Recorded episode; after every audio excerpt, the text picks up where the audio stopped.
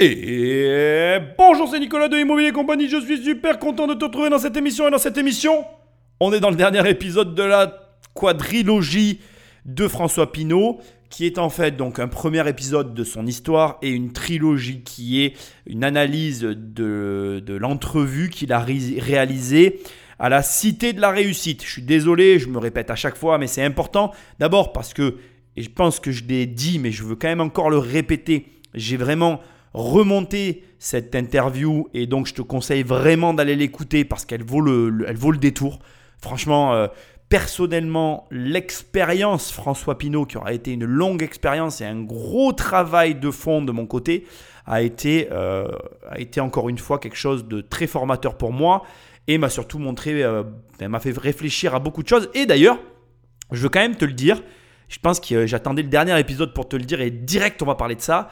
Suite à ce travail que j'ai fait, j'ai, euh, je me suis inspiré de certains de ces comportements que j'ai déjà appliqués dans mon quotidien et j'ai déjà gagné de l'argent grâce à ça.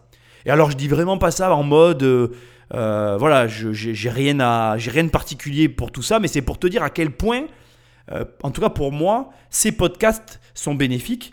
J'espère qu'ils le sont pour toi.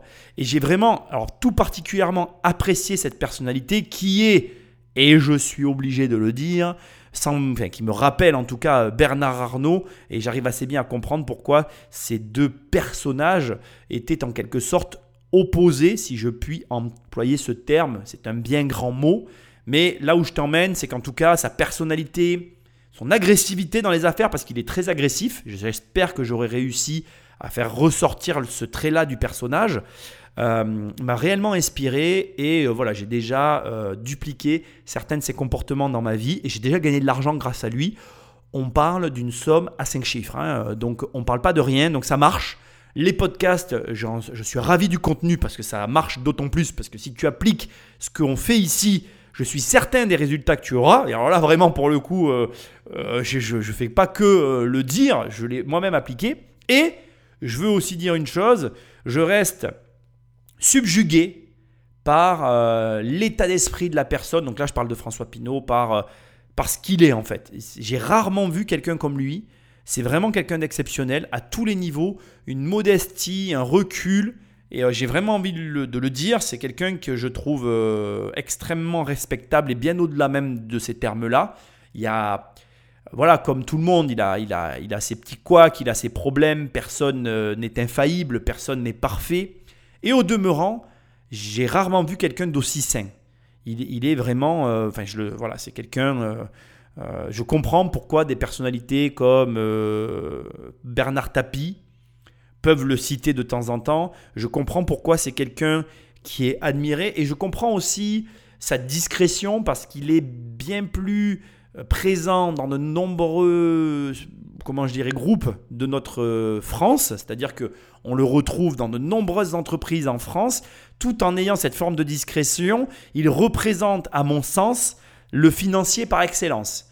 Il est un petit peu notre objectif, notre idéal. Alors, différent de Bernard Arnault, différent de beaucoup de personnalités, et pourtant, je le dis, pour moi, il représente une forme d'idéal à tous les niveaux. Euh, tant dans son comportement dans les affaires, qui fait de lui euh, ben, quand même un, adversaire, si, si tant est qu'on soit un jour son adversaire redoutable, enfin quelqu'un dont il faut se méfier dans les affaires tant il est, euh, comme je t'ai dit tout à l'heure, agressif. Et en même temps, il a une forme de, voilà, de respect, de comportement fair-play de manière générale qui est admirable. Voilà, un paradoxe difficile à atteindre et qui est pour moi impressionnant. Et bon, voilà. Étrange entrée en matière, mais c'est comme ça que je voulais commencer. Comme d'habitude, laisse-moi des étoiles et un commentaire là où tu écoutes ce podcast, parce que c'est ce qui m'aide le plus. Pense à prendre le téléphone d'un ami et à l'abonner sauvagement à l'émission. Oui, oui, oui, monsieur, on fait ça chez nous.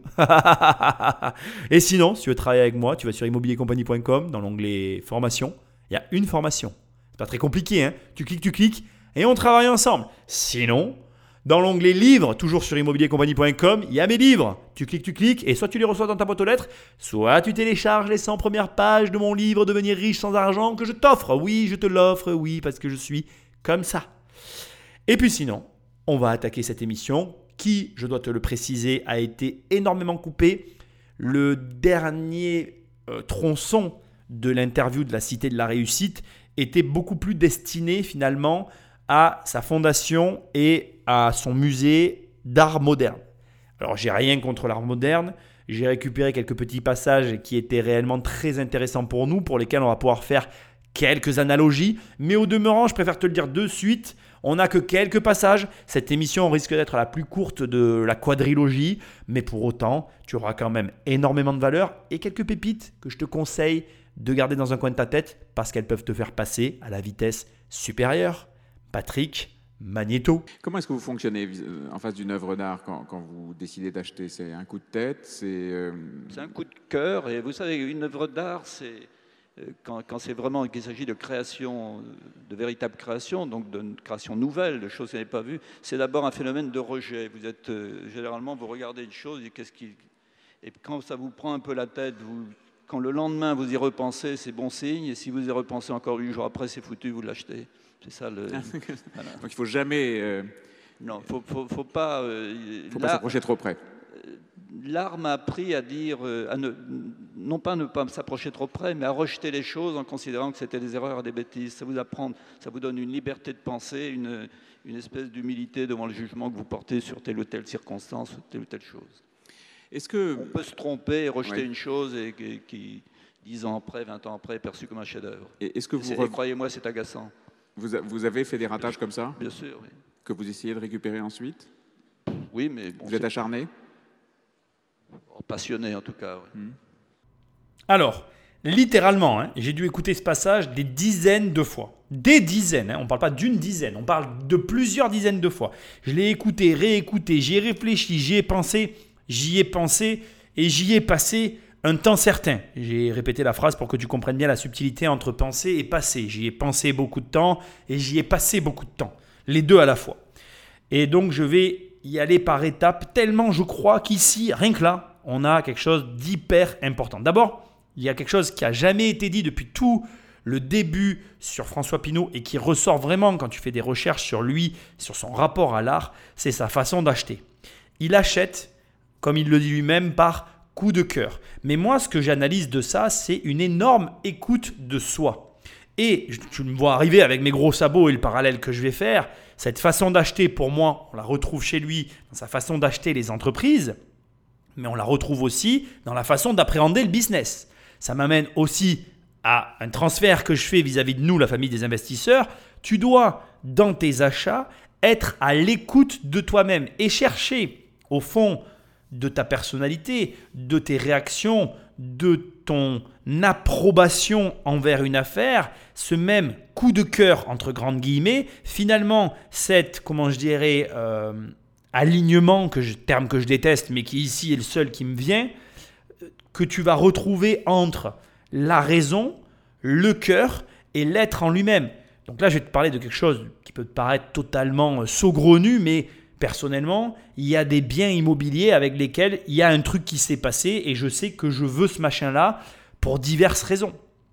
Et d'ailleurs, ce passage m'a tellement marqué que je vais directement passer à la fin, à un moment donné, quand il dit euh, vous êtes quelqu'un euh, d'entêté, d'obstiné, vous essayez de récupérer les choses, même quand vous êtes passé à côté, il répond oui, parce que euh, je pense qu'il est comme ça, et je pense que je suis comme ça. Et d'ailleurs, suite à cette remarque, j'ai rappelé un projet sur, qui, avait avorté pour moi et que j'ai relancé parce que je me suis dit, attends, effectivement, c'est pas parce que ça s'est arrêté que tu ne peux pas essayer de remettre le pied à l'étrier pour quand même aller dans la direction dans laquelle tu te destinais à aller.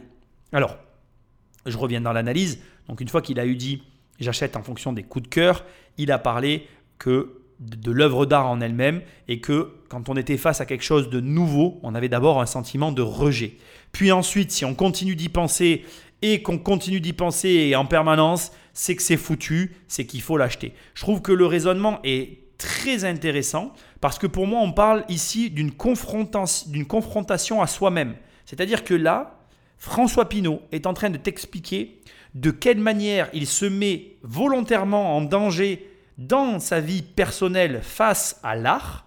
Et je te recommande toi aussi d'avoir dans ta vie personnelle ce genre de rapport avec n'importe quel élément de ta vie, tu te débrouilles, mais tu dois avoir dans ta vie un sujet tel que François Pinault en a un, à savoir l'art pour lui, et pour toi, ben, tu te débrouilles, tu décides ce que c'est. Un sujet qui soit pour lui un vrai sujet à la fois de mise en danger, à la fois de questionnement et donc à la fois de confrontation envers lui-même. Et ça l'amène, comme il le dit, sur une humilité face au jugement, parce que comme il a un jugement premier qui est de dire c'est moche, ça m'intéresse pas, et qu'en même temps ça le hante et ça, le, ça lui tourne autour de la tête en permanence, il finit par se dire bon ben c'est que je le veux. Donc à un moment donné, il faut pas lutter contre notre volonté première, et même si mon avis au départ il est négatif, peut-être que je peux changer. Et là, on touche du doigt quelque chose qui est d'une extrême puissance, la capacité à revenir sur une opinion, un avis qu'on s'était fait et donc le fait d'être en capacité à se dire, ok, je voulais faire ça. J'étais convaincu que j'allais faire ça, mais c'est peut-être pas ça que j'allais faire. Ça, dans les affaires, je t'assure que c'est parfois la clé de la victoire. Parce que comment on gagne une guerre? On ne gagne pas une guerre avec un bon plan qu'on conserve quoi qu'il arrive. On gagne une guerre en se disant, ok, ça c'est le plan, mais en face de moi, il y a un adversaire qui est susceptible en permanence de bouger, de faire des de réagir, de, de, peut-être amener même des effets de surprise que je ne peux pas anticiper. Et donc ma capacité à moduler mon plan et à m'adapter est la meilleure des capacités qui me permettra d'atteindre la victoire, l'objectif, enfin appelle ça comme tu as envie. Et donc là où je t'emmène et tu me vois arriver, c'est que il utilise l'art pour les affaires et nourrir son esprit pour en mode guerrier, être capable de s'adapter à toutes les situations, y compris celles ben, qui lui paraissent la moins favorables. Et c'est intéressant parce que pour moi, tu dois en tirer une grande leçon. Donc, bien évidemment, la première, tu dois avoir, encore une fois, j'insiste, mais tu dois avoir dans ta vie ce genre euh, euh, de, comment je dirais, euh, de passion qui nourrit ton esprit. Mais aussi, tu dois, du coup, avoir la capacité à te confronter à toi-même et à te dire finalement, eh bien, j'ai de l'humilité, et ma première pensée n'est pas forcément la bonne, mon jugement n'est pas forcément le bon, ce qui sera bon pour moi, c'est ce qui me permettra de m'adapter à la situation. L'adaptation, c'est la clé. Et d'ailleurs, ensuite il continue et il dit on peut se tromper et rejeter une idée, une chose, d'ailleurs il dit une chose, mais moi j'ai transformé par une idée, par même un projet, mais 20 ans après, ce projet qu'on a rejeté, en fait c'est un chef-d'œuvre. Et alors là, on doit vivre avec.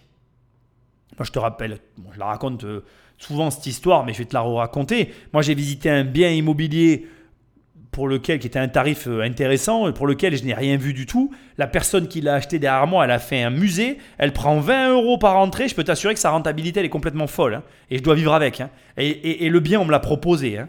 Et donc, euh, autant te dire que à un prix dérisoire, autant te dire que j'ai juste pas eu la capacité de voir le potentiel, bah, aujourd'hui je dois vivre avec euh, un concept que, que j'ai bien en tête et que je ne pouvais pas adapter. Alors certes, il a vu le bien immobilier sous l'angle de l'entrepreneuriat et moi je le voyais purement sous l'angle de l'investissement, mais comme quoi parfois tes idées peuvent te jouer des tours et la clairvoyance, elle a, vraiment une valeur. La clairvoyance, c'est en gros la capacité que tu vas avoir de déceler ce que les autres ne verront pas, c'est ce que moi je t'apprends dans mes formations. Et sincèrement, je t'assure que comme il le dit, vivre avec le fait d'être passé à côté d'un chef-d'œuvre alors que tu as eu l'opportunité d'avoir la main dessus, crois-moi, il faut vivre avec et ça n'est pas toujours facile. Comme il le dit pour terminer, c'est avant tout un passionné et je crois que c'est la clé qu'il y a derrière tout ce qu'on peut faire.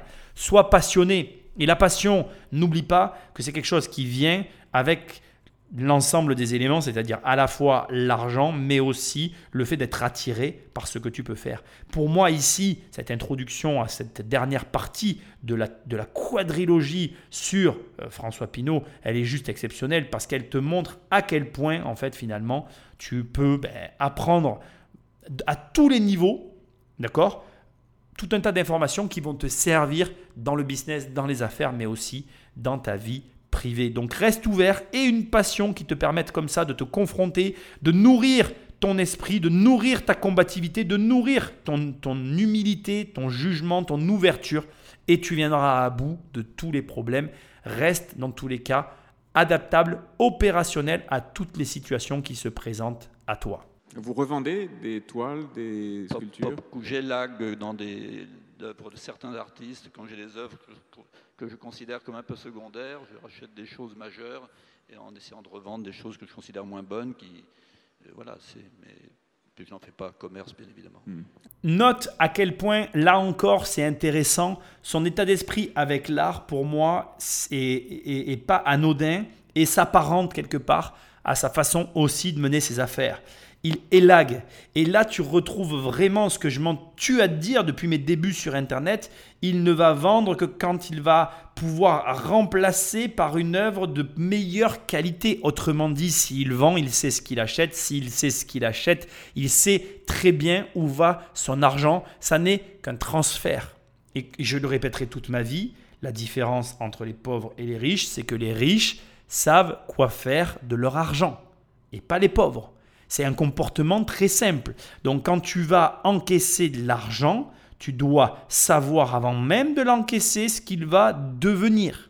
Où va cet argent? Si tu ne peux pas répondre à cette question, tu as un problème. On a un problème et tu n'iras pas bien loin financièrement. Moi, je le dis pour toi, je te l'indique. Ici, c'est illustré à merveille et on parle d'une activité annexe qui sont les œuvres d'art. Ce qui veut dire que s'il le fait naturellement avec les œuvres d'art, je te laisse juste réfléchir à son comportement avec ses business. Je dis ça, je dis rien. Les musées français sont grands, riches et, et ils ont peu de moyens. Est-ce que est-ce qu'une solution n'aurait pas été pour vous justement de mettre une partie de vos moyens et pourquoi pas votre collection à la disposition de ces grands musées qui ont des budgets d'achat et d'entretien qui sont extrêmement modestes par rapport aux vôtres Ça pourrait être une solution, mais sans avoir la garantie que cette collection soit montrée, et puis de retrouver ça dans les caves ou dans les stocks des musées, ça peut me passionner pas beaucoup. Et je crois qu'on peut. J'ai envie de- d'aider l'art contemporain à exister plus, à se développer plus. Et le fait de le piloter moi-même de le faire piloter euh, est un moyen d'une plus grande efficacité, je crois. Vous- Parce vous- qu'il y a les prises de risque d'être en dehors des modes et ne pas attendre que les artistes soient déjà consacrés dans le monde et d'essayer d'anticiper. euh, C'est ça qui est intéressant. Tous les jours, vous regardez une œuvre ou vous pensez à ça ou vous avez envie oui, d'acheter euh, quelque chose tous les jours? Envie d'acheter, non, mais je pense à ça, je regarde, oui, bien sûr. Je suis imprégné d'a- d'art contemporain et c'est- c'est une. Je crois que ça a été pour moi une source d'équilibre dans ma vie, de, de- de- une autre passion par rapport à celle des affaires et qui m'a permis d'avancer plus vite et d'avancer différemment et de voir des choses dans le monde de l'entreprise que je n'aurais peut-être pas vues autrement. Je t'ai mis ce passage pour deux raisons principales. La première, quand François Pinault explique qu'il essaye d'anticiper, qu'il essaye, bon gré mal gré, finalement, de parier. C'est pas le terme que j'apprécie parce que là, maintenant, je vais amener quand même des précisions sur ce terme-là, mais qu'il essaye, à première vue, de parier sur des artistes. Sauf que on est sur du- de l'a priori et des termes génériques. Pourquoi? Parce que quand tu as l'expérience de l'art qu'a François Pinault, est-ce que tu penses que le mot parier est le mot qui le convient? Même si il y a une part de pari, et je ne veux pas l'enlever en fait, c'est pour ça que j'ai choisi quand même d'employer ce terme-là, c'est pas anodin. C'est-à-dire que il y a toujours une, part, une zone d'ombre qu'on ne maîtrisera jamais et qui existe, que tu peux appeler la chance, que tu peux appeler comme tu veux, etc. Mais en gros, ce que j'essaye de t'amener comme réflexion, c'est très simple. C'est qu'une personne qui a l'expérience qu'il a, encore plus aujourd'hui qu'au moment où cette interview a été réalisée, les années passant, l'expérience se consolidant, son appréciation n'a pas la même valeur qu'un néophyte. C'est-à-dire qu'aujourd'hui, si François Pinault met de l'argent sur un jeune artiste, ça n'a pas la même valeur de par son expérience et sa vision que d'un gars comme moi qui aurait un peu d'argent à vraiment pour le coup parier sur un jeune artiste. Ce que je veux dire, c'est que quand François Pinault met de l'argent sur un jeune artiste, c'est de la spéculation, d'accord? Mais c'est de la spéculation avec 80% d'expérience et 20% de zone d'ombre, de chance. Mais quand moi, je mets la même somme sur le même artiste que François Pinault, c'est 20% d'expérience et 80% de chance parce que je le fais au hasard. Et là où je t'emmène, c'est que ton objectif dans la vie, c'est d'atteindre un degré d'expertise équivalent à celui de François Pinault. Ce qui fait la différence entre François Pinault et moi dans l'art et toi et tous ceux qui écoutent ici cette émission, c'est finalement l'expérience. Mais l'expérience, tu n'en as pas besoin. Tu peux très bien mettre ton argent sur des œuvres d'art à la façon de François Pinault, sauf que du coup, il faut juste que tu acceptes que le ratio chance-expérience est en ta défaveur. Ça ne veut pas dire que tu vas pas gagner d'argent, ça ne veut pas dire que tu vas pas réussir. Et comme l'a dit François Pinault dans cette quadrilogie, la chance dans les affaires, il en faut. Et tu auras peut-être raison d'avoir pris les positions que tu as prises. Mais Quand tu as une personne qui arrive avec de l'expérience et qui prend une position différente de la tienne pour, dans la, prise de décision, 80% d'expérience et 20% de, de, zone d'ombre, bon ben là, le gain d'argent ne se fait pas de la même manière. Et si tu comprends ce mécanisme, tu comprends l'objectif de ta vie qui n'est pas d'être riche, qui n'est pas d'accumuler de l'argent, qui n'est pas finalement non plus d'avoir la plus belle collection du monde du domaine ciblé, le plus gros patrimoine immobilier, etc. Non. Ton objectif, c'est d'accumuler de l'expérience pour que le ratio de ta prise de décision soit en ta faveur. Si moi demain j'ai de l'argent et que je dois le confier à quelqu'un pour acheter des œuvres d'art, je vais le confier plus facilement à François Pinault qu'à n'importe qui d'autre. Parce que j'aurai confiance en son expérience. Cette expérience est égale à de la confiance. Cette confiance, elle est égale à de l'argent qu'on peut te confier. Plus tes partenaires vont avoir confiance dans ta capacité à discerner une affaire dans le domaine dans lequel tu évolues, plus tu auras d'argent.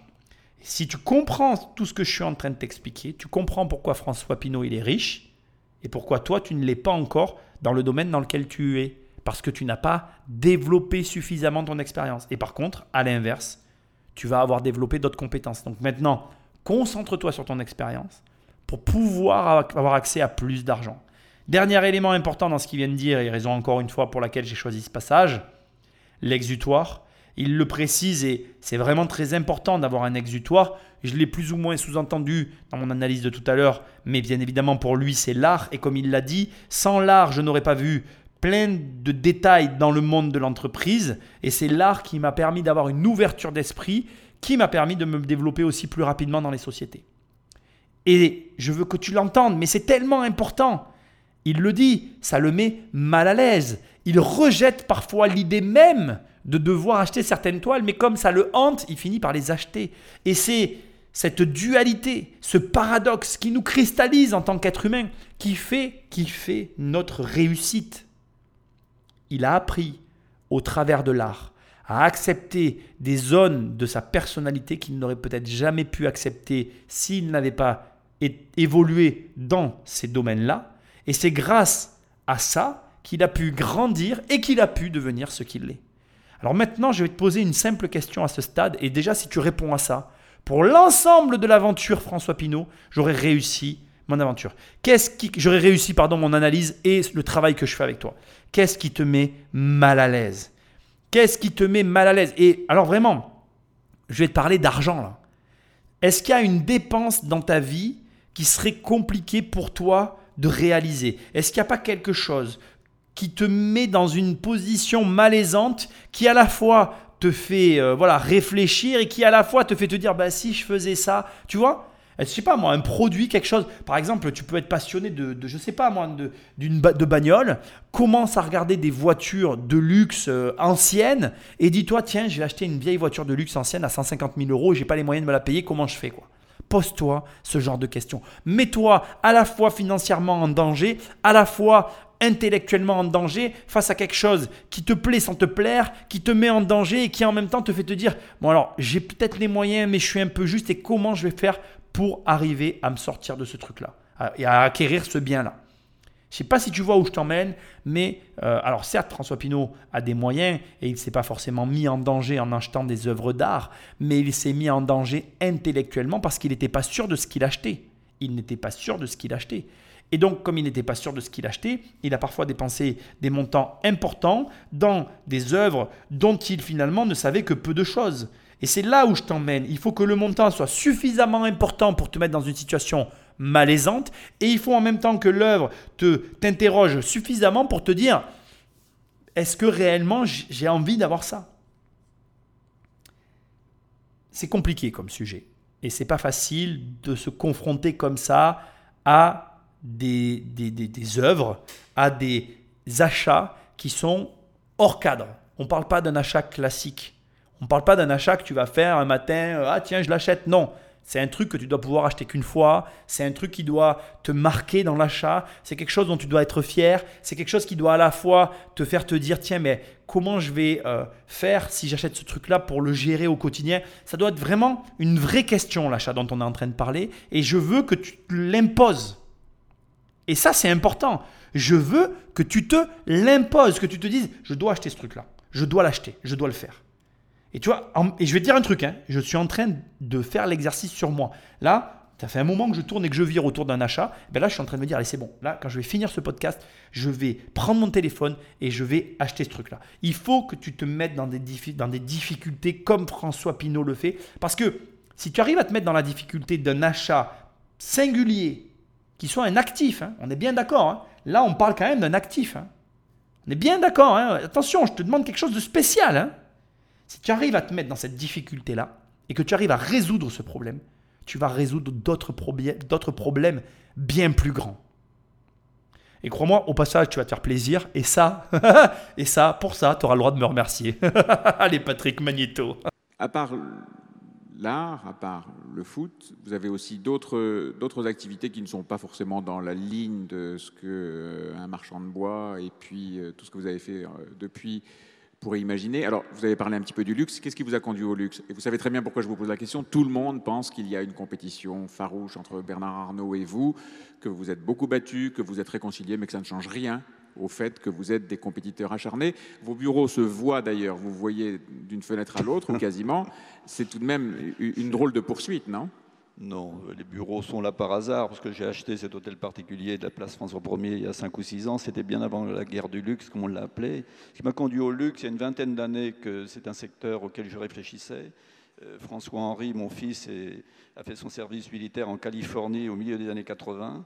Euh, il, était, il s'occupait des industries du luxe en Californie. C'est déjà d'une activité dont nous parlions parce que les marques peuvent être mondiales, parce que les marges sont importantes, parce que ça se développe à l'échelle du monde. Et pour ces raisons, c'est un secteur qui nous intéressait. Et Gucci a été une opportunité. Il y avait, avant, il y avait eu avant Saint-Laurent que j'avais refusé parce que ça me semblait trop national et trop petit. Et, pas assez organisé pour, euh, pour qu'on puisse y jeter. Ensuite, il y a eu l'opportunité Gucci que j'ai saisie parce que c'est un groupe de grande qualité avec des équipes à la tête euh, qui sont très performantes. Et voilà.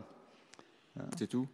Ben. Non, je, vous savez, je ne conduis jamais une action contre quelqu'un ou contre quelque chose. Vous êtes sûr que vous n'avez jamais pris la décision d'investir, je ne sais pas, dans un journal, dans une entreprise de luxe, parce que en face quelqu'un Non, non, non, je n'ai jamais eu cette attitude et je ne l'ai pas, ça ne m'intéresse pas. Non, je fais, quand je fais les choses... Enfin, tout de même, la compétition et la concurrence, on, doit bien avoir quelques, si ce n'est quelques ennemis, des adversaires acharnés dans ce milieu. Bien sûr, mais pour moi, le compétiteur, pas un, pas un ennemi, c'est un adversaire, mais au sens sportif du terme, mais ça s'arrête là. Bon, que le meilleur gagne, c'est tout, c'est pas c'est pas un élément qui me stimule. Je, on doit être vigilant, on doit, on doit essayer de faire mieux que ses concurrents, mais, mais je n'ai jamais conduit une action contre M. Arnaud, contre M. un tel et un tel. C'est, c'est pas vrai. Non, mais vous vous êtes disputé et vous vous êtes réconcilié. Et euh, on s'est disputé, c'est la vie des affaires. On s'est réconcilié, je ne sais pas. C'est la vie des affaires aussi. C'est l'avenir qui dit les choses. Vous savez, faut pas. Oui, non, oui, non. La dispute, je l'ai plus ou moins traité. C'était un rachat croisé entre Bernard Arnault et euh, François Pinault parce qu'il y avait, y avait une société qui se partageait et dont François Pinault est parti avec. Je ne vais pas en reparler ici. Moi, ce qui m'impressionne, ce qui, ce qui doit être retenu de ce passage, la raison pour laquelle il est là, et avant tout, euh, vraiment, c'est de l'inspiration pure, mais c'est, je suis impressionné de la, de de la sérénité, comment dire, non, c'est même pas le terme, il est tellement sain ce mec, ça me, ça me tue en fait. Quand je vois les gens euh, en général, comment ils sont haineux, et la plupart des gens qui sont haineux, c'est parce qu'ils n'ont pas une thune.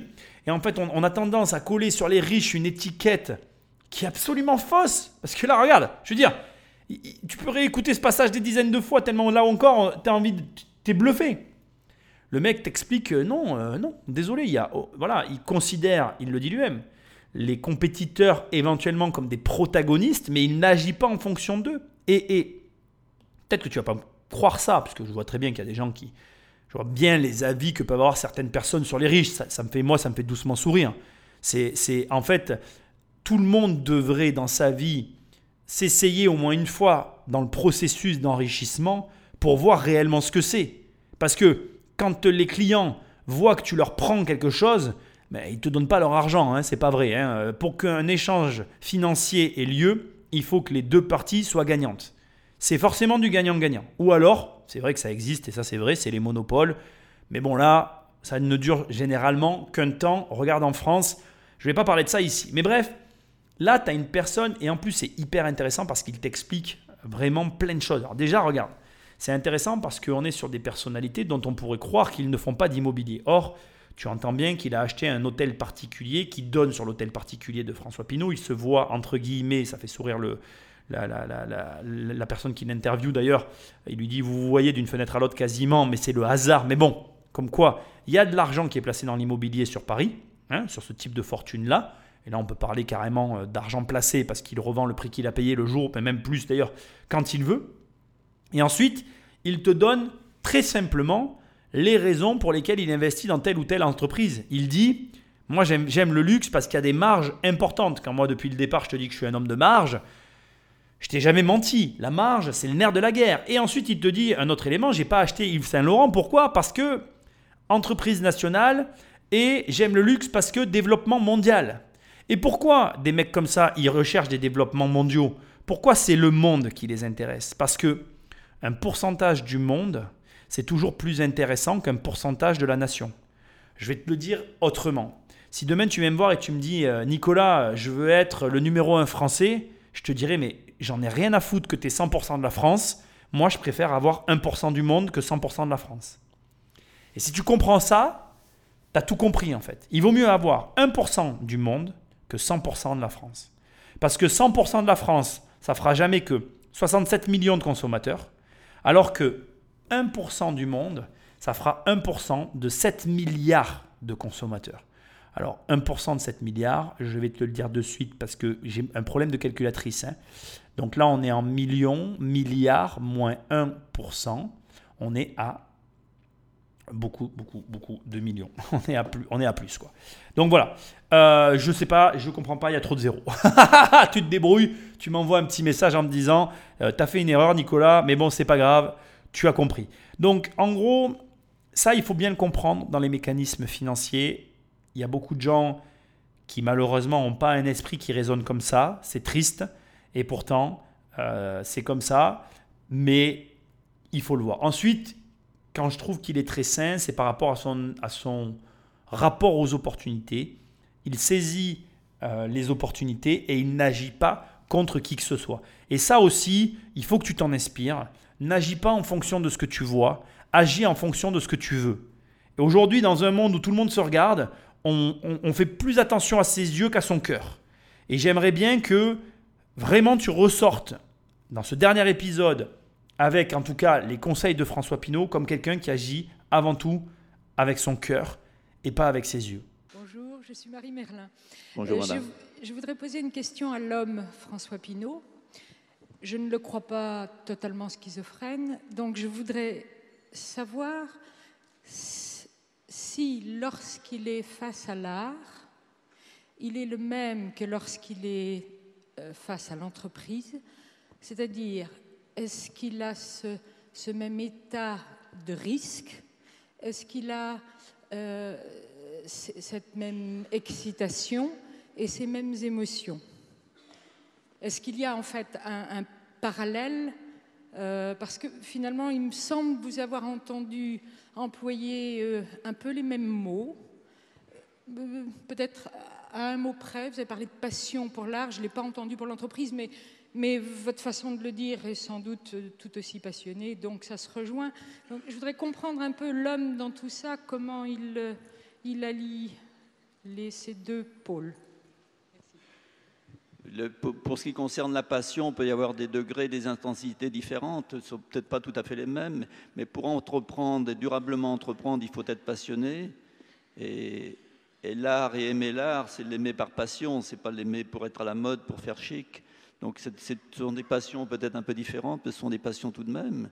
Et l'émotion que procure l'art est une émotion de nature extrêmement différente que, euh, celle que peut procurer euh, des succès dans une entreprise. L'émotion devant un beau tableau, devant une belle sculpture n'a rien à voir avec euh, le type d'émotion qu'on peut, qu'on peut vivre dans les affaires de tous les jours. Il n'y a que l'art qui puisse procurer ça. Peut-être la musique pour d'autres, ou je ne sais, mais c'est pas du tout la même chose. J'avais tendance à croire, comme Madame Merlin, que effectivement l'art et l'entrepreneuriat pour François Pinault, c'était le même combat. Or là, il te montre qu'il y a réellement pour lui une scission de par la nature même des émotions, l'intensité même, c'est le terme employé, des émotions qui ne peuvent être identiques parce que une entreprise ne générera jamais la même émotion. Et je trouve ça intéressant parce que il marque, en tout cas, il, fait, il, il atteste ici d'une forme de différenciation entre l'art et l'entrepreneuriat, en ce qui le concerne en tout cas, entre l'une et l'autre de ces deux activités. Alors je trouve que c'est intéressant parce que vraiment je m'y attendais pas à cette réponse-là et surtout je pense que pour lui c'est une balance en fait, c'est un équilibre, c'est-à-dire que l'un va avec l'autre et que l'un nourrit l'autre sans être équivalent. Tout à l'heure j'ai employé le terme d'exutoire. Pour moi, ça sera plutôt le sport. On est tous différents et là-dessus, c'est OK. Il a parlé ici de musique et je peux le comprendre aussi. En tout cas, ce qu'il y a de sûr, et je voudrais quand même te le dire, c'est que l'entrepreneuriat, ça génère du chaos. Ça génère euh, une forme de difficulté de gestion dans sa vie quotidienne. Et je pense que d'avoir à l'opposé quelque chose qui te permet de faire le ballon, qui te permet d'absorber les chocs et de te relâcher est primordial. Primordial. En tout cas, à ce niveau de réussite, à mon sens, le moindre détail compte. Et là, on a la preuve, d'une façon ou d'une autre, peu importe que tu sois d'accord avec ce qu'il vient de dire ou pas, qu'il arrive à vivre avec ces deux activités-là, l'une complétant l'autre. Parce que quand même, il ne faut pas oublier, je veux ici le préciser, que ce qu'il ne dit pas, qui est peut-être volontaire, mais c'est qu'il est quand même le propriétaire de Christie's, Christie's qui est la plus grande salle aux enchères du monde de l'art, et que donc, pour moi, et de mon analyse à moi, la scission dont il fait preuve ici n'est pas en totale concordance avec l'interprétation et l'appréciation que j'en ai de mon point de vue. Mais j'ai sûrement tort, parce que c'est lui qui sait et c'est pas moi, puisque là, ici, on analyse une interview, et donc, je ne peux pas prétendre avoir raison puisque c'est sa vision à lui des choses. Mais pour moi, il y a quand même un lien qui est indiscutable dans son organisation, tant professionnelle que personnelle, au niveau de l'art. Et ça le nourrit complètement. Et pour moi, tu ne peux pas réussir si tu n'as pas le pendant qui est l'équivalent du sien dans ta vie. Voilà. Point, c'est fini on passe à autre chose. Quelle est l'incidence de, la chance dans tout ce que vous avez fait? Est-ce que j'ai eu, beaucoup de, eu beaucoup de chance, évidemment. Mais il faut de la chance. Ça fait partie de, la vie, de la vie d'un entrepreneur. C'est très important. Mais en mesurer la dose et l'incidence, je ne suis pas capable de vous répondre, mais je considère avoir eu de la chance. Ce court passage, il est capital. Mais alors vraiment, quand je l'ai trouvé, je savais qu'il fallait que je finisse là-dessus il faut que tu l'entendes. Non seulement il faut que tu l'entendes, mais il faut que tu l'intègres. Et en plus qu'il faut que tu l'intègres, il va falloir que si c'est pas ta philosophie, que tu en fasses ta philosophie. La chance, considérer que la chance est un des facteurs de ta réussite est, à mon sens, l'un des comportements les plus sains que tu puisses avoir. Je vais être tout à fait transparent avec toi. J'ai moi-même eu beaucoup de chance. Mais je le dis, j'ai commencé l'immobilier dans les années 2002-2003, dans le plein boom des années 2000. Et ça, euh, tu peux le tourner dans tous les sens que tu veux, c'était une chance. Et en toute sincérité, j'ai à l'époque pas même mesuré la chance que j'ai eue, parce que si je l'avais mesurée, j'en aurais plus profité. Alors est-ce que j'aurais pu, ça c'est encore un autre problème, mais savoir et reconnaître que dans tes réussites, il y a une part de chance, c'est capital. Parce que tout ne dépend pas de toi. Et ça, c'est euh, voilà, c'est la, la plus grosse des erreurs que vont faire la plupart des gens que de croire que tout dépend d'eux. Heureusement que la Terre ne tourne pas grâce à toi. Le Soleil ne tourne pas autour de la Terre parce que tu vis sur la Terre. C'est des trucs comme ça qu'il faut que tu arrives à te dire. Donc dès l'instant que ces grands facteurs-là ne dépendent pas de toi dans ta vie, rassure-toi, il y a d'autres très grands facteurs de la réussite de ta vie qui ne sont pas conditionnés par tes actions. Et ça va te choquer ce que je vais te dire, et Dieu sait pourtant que fondamentalement je suis attaché à ces valeurs-là, mais le travail, l'abnégation, la continuité, etc., etc., ne sont pas les seuls facteurs de ta réussite. Il y a un facteur chance qui est, comme il l'a dit lui-même, qui est indétectable, inévaluable, inévaluable. C'est pas possible de donner le pourcentage de chance qui fait qu'une personne réussisse. Mais il y a ce facteur-là dans la vie de chacune, de, chacune des personnes qui nous entourent, y compris de nous-mêmes, qui va conditionner beaucoup de choses. Alors bien sûr, et je suis aussi d'accord avec ces théories-là, que la chance, ça se provoque, etc., etc., et que les proactifs ont en soi plus de chances que les pro-passifs, que les personnes assises qui réfléchissent. Bien évidemment. Et je ne le remettrai jamais en cause. Mais la chance de connaître certaines personnes. La chance d'être né dans un certain milieu. La chance d'avoir une personne qui te soutient. La chance d'avoir rencontré ta femme, d'avoir rencontré ton mari. La chance d'avoir commencé les affaires la bonne année. Tous ces éléments-là qui sont déterminants. Tu ne peux pas croire de façon complètement folle que ça dépend de toi. C'est impossible. Et voilà l'une des raisons principales qui fait que François Pinault est une personne complètement saine, qui fait que François Pinault est une personne complètement normale malgré son niveau de fortune. C'est parce qu'il a cette capacité à se dire, ce n'est pas uniquement grâce à moi. Je ne suis pas le seul, la seule personne qui est euh, responsable du degré de réussite que je vis aujourd'hui. Ça, c'est, crois-moi, il y a beaucoup de gens qui pèteraient un câble et qui te diraient le contraire. Il y a beaucoup de gens qui vont te dire Ah oui, moi j'ai travaillé pour en être là où j'en suis. Et moi, des fois, je fais aussi cette erreur. Parfois, j'ai des haters qui m'écrivent et je vais répondre un petit peu euh, sur le coup de l'énervement. Mais moi, j'ai bossé, mec. Mais en fait, il n'y a pas que mon travail qui a été facteur de ma réussite, comme toi et comme toutes les personnes que tu connais qui ont réussi. Le travail seul n'est pas le seul facteur de réussite. C'est malheureux, mais c'est comme ça.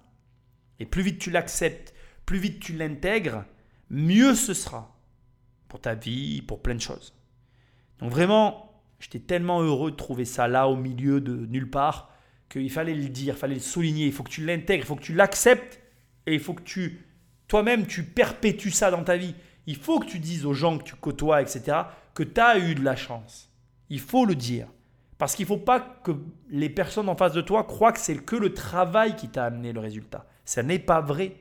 La chance est un facteur important de la réussite, est prend un pourcentage important de la réussite de tous ceux que tu vois briller. Et ça, c'est une certitude. Bonjour Monsieur Pinault. Bonjour. Vous êtes, Euh, vous êtes Je suis Christophe Ducrot. Je connais euh, beaucoup d'artistes contemporains, jeunes, qui euh, sont dans la difficulté. Je voudrais savoir comment est-ce qu'on fait pour contacter vos rabatteurs. Ils, ils sont où? Est-ce qu'il y en a dans la salle? Eh bien, vous me, vous m'écrivez et puis euh, je ferai en sorte que vous me donnez la liste des artistes concernés et ils seront contactés. Alors, c'est François Pinault, Artemis, place François 1er. Voilà. C'est- Et vous lirez. Et je- euh, donnez-moi la liste des artistes avec les adresses si vous le pouvez. Vous m'envoyez ça. Je vous remercie, monsieur. Voilà. non, non, c'est pas un blanc. J'ai un très grand sourire. J'ai mis ce passage juste après le passage sur la chance, parce que justement, il suffit pas que de dire que la chance, euh, tu vois, c'est une part importante de la réussite. Je veux vraiment que tu repartes de cette émission en comprenant la subtilité de ce qui vient de se passer. Écoute bien ce que j'ai à te dire. La personne qui est là, elle est dans la salle, mais je ne sais pas comment elle est arrivée dans la salle. Et en soi, elle a eu de la chance d'avoir une invitation pour se retrouver dans cette salle. On est d'accord avec moi. La personne qui vient de parler, elle se lève et elle dit Moi, je connais des artistes et j'aimerais bien avoir accès à vos rabatteurs pour pouvoir financer les artistes que je connais. Et là, François Pinault, il dit Écrivez-moi et je vous répondrai. Là, qu'est-ce qui vient de se passer? Et c'est là où, en fait, il faut bien comprendre ce que j'essayais de te dire il y a un instant. C'est que ça, c'est de l'audace. C'est-à-dire que tu peux avoir de la chance dans ta vie, mais si tu n'as pas l'audace de la saisir, tu vas la regarder passer toute ta vie, en fait. Et entends bien ce que je vais te dire. Plusieurs fois dans ta vie, la vie va te donner des chances de réussir. Moi, je vais te dire quelque chose. Plusieurs fois dans ma vie, j'ai eu la chance d'avoir, j'ai eu des opportunités de faire des choses. Et il y a des fois où j'ai pas saisi ces opportunités. Je ne les ai pas saisies. Je n'ai pas eu l'audace de prendre la perche qu'on m'a tendue. Je n'ai pas eu l'audace de provoquer cette chance qui était là, cette opportunité devant moi, de la provoquer, d'appuyer dessus et de voir ce qui se passait. Et là, ce qu'on vient de vivre, c'est quelqu'un qui a eu la chance d'être dans la même pièce que François Pinault, qui a pris le micro et qui a su, grâce à l'audace, tendre une perche. Et peut-être que la perche, a, été saisie, peut-être pas. Ce que je veux dire, et ce que je veux que tu comprennes, c'est la distinction entre ces deux situations. Tu vas avoir des opportunités dans ta vie, tu vas avoir des, des fenêtres de tir. Mais si tu ne tires pas, tu n'auras pas la chance avec toi. La chance est une chose très, très, très simple, très pure. Et finalement, il ne tient qu'à toi d'en bénéficier. Il n'y a personne, y a personne qui pouvait prendre le micro à la place de cette personne et dire à François Pinault où sont vos rabatteurs? Comment je fais pour vous contacter Et il a eu une réponse. La question c'est est-ce que oui ou non il a écrit cette lettre?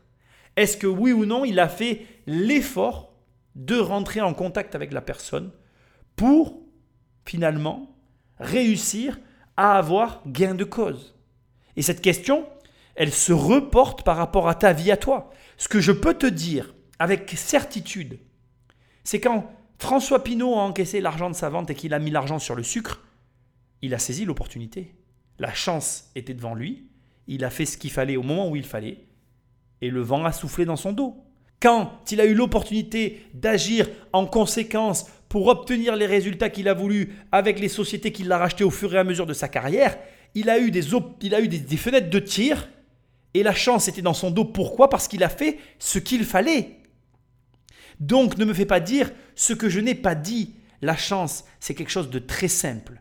C'est quelque chose qui se présente devant toi et que tu saisis ou que tu ne saisis pas. Et cette décision-là, personne ne peut la prendre pour toi. Personne. Et par contre, c'est triste mais c'est comme ça, des opportunités, tu vas en avoir plusieurs dans ta vie jusqu'à ce que tu n'en aies plus. Et quand tu n'en auras plus, ça sera terminé. Tu n'auras plus que tes yeux pour pleurer. Donc, qu'on soit bien clair, la chance est une compétence pour celui qui a l'audace de s'y adonner. Euh, oui, bonjour Monsieur François Pinault, je suis Nicolas Dricou.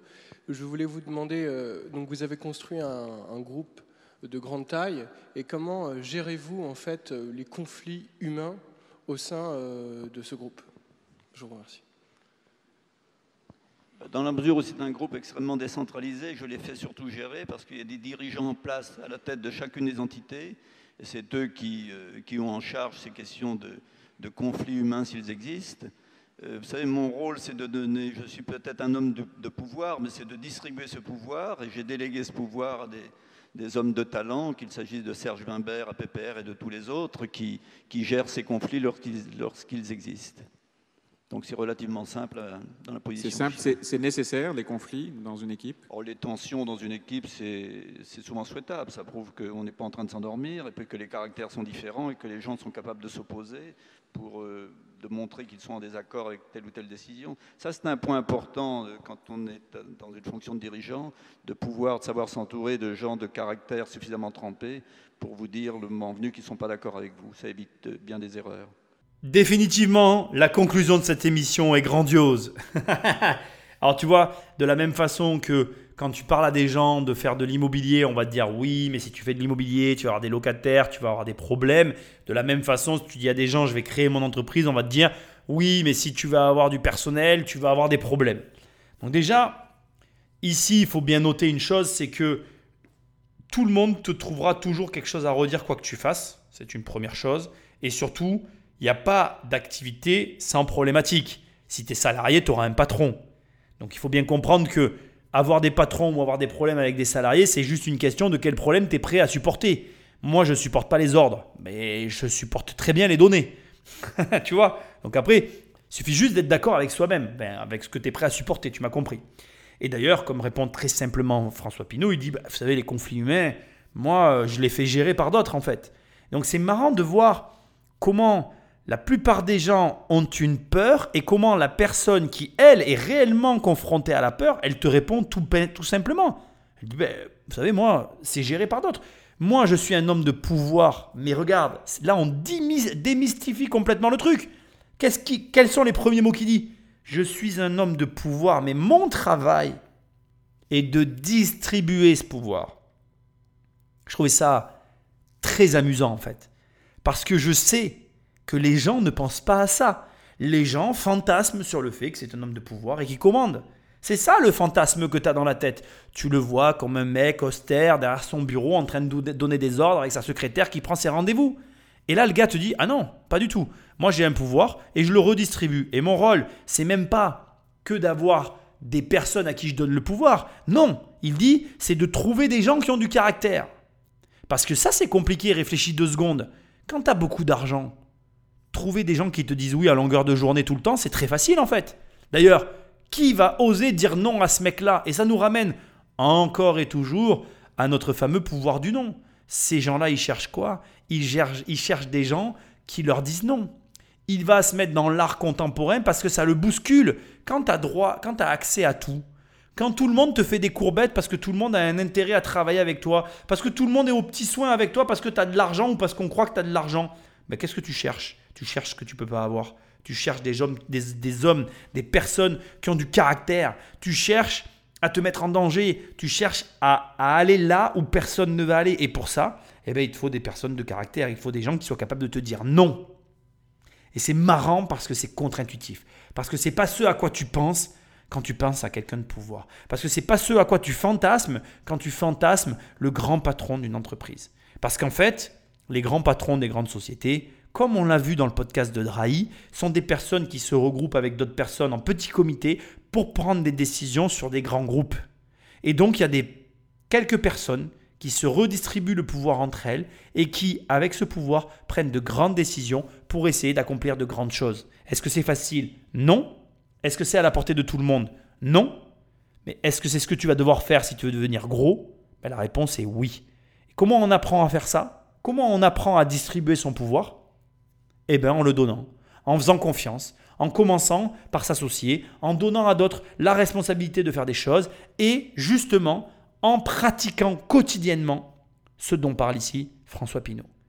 Et j'espère que tu vas en prendre conscience, mais avoir le pouvoir dans les mains, ça n'est pas l'avoir pour soi. Avoir du pouvoir, ça n'est pas détenir la vie de personne entre les mains. Non, c'est à plusieurs construire l'avenir d'un groupe pour essayer de l'élever et pas de le détruire. Et c'est très difficile. Je le disais en, vous présentant euh, au tout début de cet entretien, le processus de la succession est, est, en marche. Ce sont vos enfants qui sont propriétaires de votre groupe. Vous arrêterez un jour? Oui, comme tout le monde, mais le plus tard possible, j'espère. Tant que je serai en forme physique et mentale, j'ai l'intention de faire des choses différentes, mais de continuer, de ne pas m'arrêter, bien sûr, je n'ai pas envie. Est-ce qu'il y a des choses qui sont euh, intangibles ou qui sont je ne sais pas si le mot est approprié, qui sont sacrés dans votre groupe. Est-ce que vous avez dit à François-Henri, votre fils, ça, c'est vraiment le cœur du groupe, il ne faudra pas y toucher? Non, il, sait euh, ce à quoi je tiens, mais je ne peux pas l'enfermer dans une, dans une logique qui pourrait ne pas tenir sur, des, sur la durée. Il, a il, il aura une certaine liberté pour faire ce qu'il a envie de faire, ce qu'il aura envie de faire. Vous serez un, actionnaire euh, un peu lointain ou très sourcilleux? Ne peut pas répondre, je pense, euh, attentif en tout cas. On lui posera la question à lui. Voilà, vous lui poserez la question. François Pinot, merci. On arrive à la fin, et crois-moi, en tout cas en ce qui me concerne, cette série, elle m'a profondément changé. J'aimerais maintenant te proposer un petit exercice vraiment original pour finir, avant d'analyser ces derniers mots. Et euh, j'aimerais que tu te projettes une seconde dans la peau de François Pinault. Essaye d'imaginer tu es de la famille des investisseurs immobiliers, essaye d'imaginer que tu t'es constitué un patrimoine immobilier de 500 millions d'euros, ou même de 1 milliard, et que tu vas le léguer à tes enfants. Essaye d'imaginer ça quelques secondes simplement. Essaye d'imaginer ça et essaye maintenant d'interpréter, ou plutôt de mesurer le courage qu'il faut pour prononcer les mots que tu viens d'entendre. Quand il dit arrêterez-vous un jour Quand on demande à François Pinault, arrêterez-vous un jour? Ben non, je veux pas, le plus tard possible. Je pense que si tu arrives à ce niveau-là, tu répondras la même chose. Qu'est-ce qui est sacré dans ton groupe? Parce que quand tu t'es construit un truc comme ça, il y a des pièces, il y a des, quand je dis des pièces, c'est-à-dire il y a des entreprises, il y a des, des immeubles, des biens que tu as achetés pour lesquels tu as de l'affection. Crois-moi, moi déjà, il y a des biens avec lesquels j'ai de l'affection, alors j'imagine à ce niveau-là, c'est encore pire. Donc du coup, Là, tu dois, quand on, la question elle est posée, là, François Pinault répond Non, vous savez, il n'y a rien qui en soit frappe sacré, mais il dit Mon fils sait à ce à quoi je tiens. Il, sait ce à quoi je tiens. Cette phrase, elle n'est pas anodine. Ça veut dire, premièrement, déjà, il y a une chose que tu dois mais vraiment inclure à partir de maintenant dans ta vie, c'est la communication. Là, tu as la preuve par, par, la leçon, tu as la preuve par les propos de François Pinault que la famille communique. Si François Pinault ici prononce les mots il sait ce à quoi je tiens, ça veut dire qu'il y a une communication très forte entre eux. Est-ce que tu communiques avec ta famille? Quel est ton niveau, ton degré de communication avec ta famille Entre 1 et 10, tu te situes à quel endroit? Si la réponse est comprise entre 1 et 5, ça n'est pas suffisant. Le seul niveau acceptable est entre 8 et 10, de préférence 9 à 10. Tu dois discuter avec famille. Si tu fais partie de la famille des investisseurs, tu as des affaires. Il va y avoir à un moment donné dans ta vie une question d'héritage qui va se poser. Et une question d'héritage à un bien moins grand niveau que celui dans lequel j'essaye de te projeter depuis tout à l'heure, à savoir 500 millions ou 1 milliard. Je te le souhaite. Mais déjà, à ton niveau à toi, il va y avoir cette question d'héritage. Et à cette question d'héritage, s'il n'y a pas de réponse communicante entre vous, il n'y aura pas cette phrase qui pourra être prononcée par tes enfants, il ou elle sait ce à quoi je tiens. Je t'assure que cette phrase est capitale. Et ensuite, quand, la personne qui l'interviewe lui demande euh, est-ce qu'il va pouvoir agir de façon libre et faire ce qu'il veut, là, François Pinault lui répond, il ne doit pas être enfermé. Il doit posséder et avoir une certaine liberté pour conduire le groupe là où il va le conduire. Quand il répond je serai attentif, là j'ai envie presque de te dire que c'est normal, mais au demeurant, il y a cette volonté de ne pas enfermer le fils dans le carcan d'une volonté patriarcale qui empêcherait le groupe de prendre les bonnes décisions au bon moment. Et la force mentale qu'il faut pour être capable de tenir les propos qu'on est en train d'entendre, je ne pense pas que tu réalises en fait. Et vraiment, jusqu'à la fin, il t'aura donné des leçons de gestion, d'appréhension, de compréhension, de relation, enfin des leçons à tous les niveaux qu'il faut que tu graves à jamais quelque part en toi pour bien comprendre comment on gère à cette échelle-là des groupes de cette envergure-là. Et c'est vraiment, ça, doit vraiment te questionner aujourd'hui sur ta façon de procéder déjà à l'heure actuelle et à plein de niveaux. Parce qu'aujourd'hui, que tu le veuilles ou non, peu importe qui tu es, l'âge que tu as, tu vas avoir un successeur. Tu vas avoir quelqu'un qui prendra la suite de ce que tu es en train de faire. Et donc, tu dois commencer à réfléchir à comment tout ça va s'articuler. Comment ça va s'articuler De quelle façon tu vas construire un groupement, si tu fais un groupement, oui ou non, si oui ou non tu as envie que ce soit transmis, pose-toi ces questions-là. Et dans quelle largesse d'action tu vas permettre à tes héritiers d'évoluer avec ce que tu vas leur donner? Moi j'y pense. Hein. Moi je pense des fois à ma fille et je me dis, est-ce qu'elle sera seulement intéressée par tout ce que je vais lui donner? Est-ce que seulement ça va l'intéresser? Je, je, ne le sais pas. On n'a aucun moyen de le savoir, mais on est obligé d'y penser. Parce que, qu'elle le veuille ou non, et, entends bien ce que je vais te dire, que je sois vivant ou mort, ce que j'ai construit continuera de lui rapporter de l'argent. Donc que ça lui plaise ou pas, elle aura quelque chose à gérer. Comme François Pinault. Et c'est pas, on n'est pas dans des comportements anodins. On n'est pas dans des discussions qu'on peut avoir avec monsieur et madame tout le monde. On peut même pas en parler des fois à nos propres parents. Parce qu'ils peuvent même pas comprendre parce qu'eux-mêmes, ils vont rien laisser derrière, quoi. Alors moi, j'ai la chance de pouvoir en parler à ma mère parce qu'elle est au courant de tout ce que je fais. Et elle est soucieuse de ça. Mais il y a des gens, euh, ils savent même pas ce que tu es en train de faire, quoi. Ils n'ont même pas des parents avec qui en parler. Et pourtant, laisse-moi te dire une chose à laquelle tu ne penses pas, mais si aujourd'hui tu as un accident et que tes enfants sont mineurs, il est probable que ce soit tes parents qui gèrent.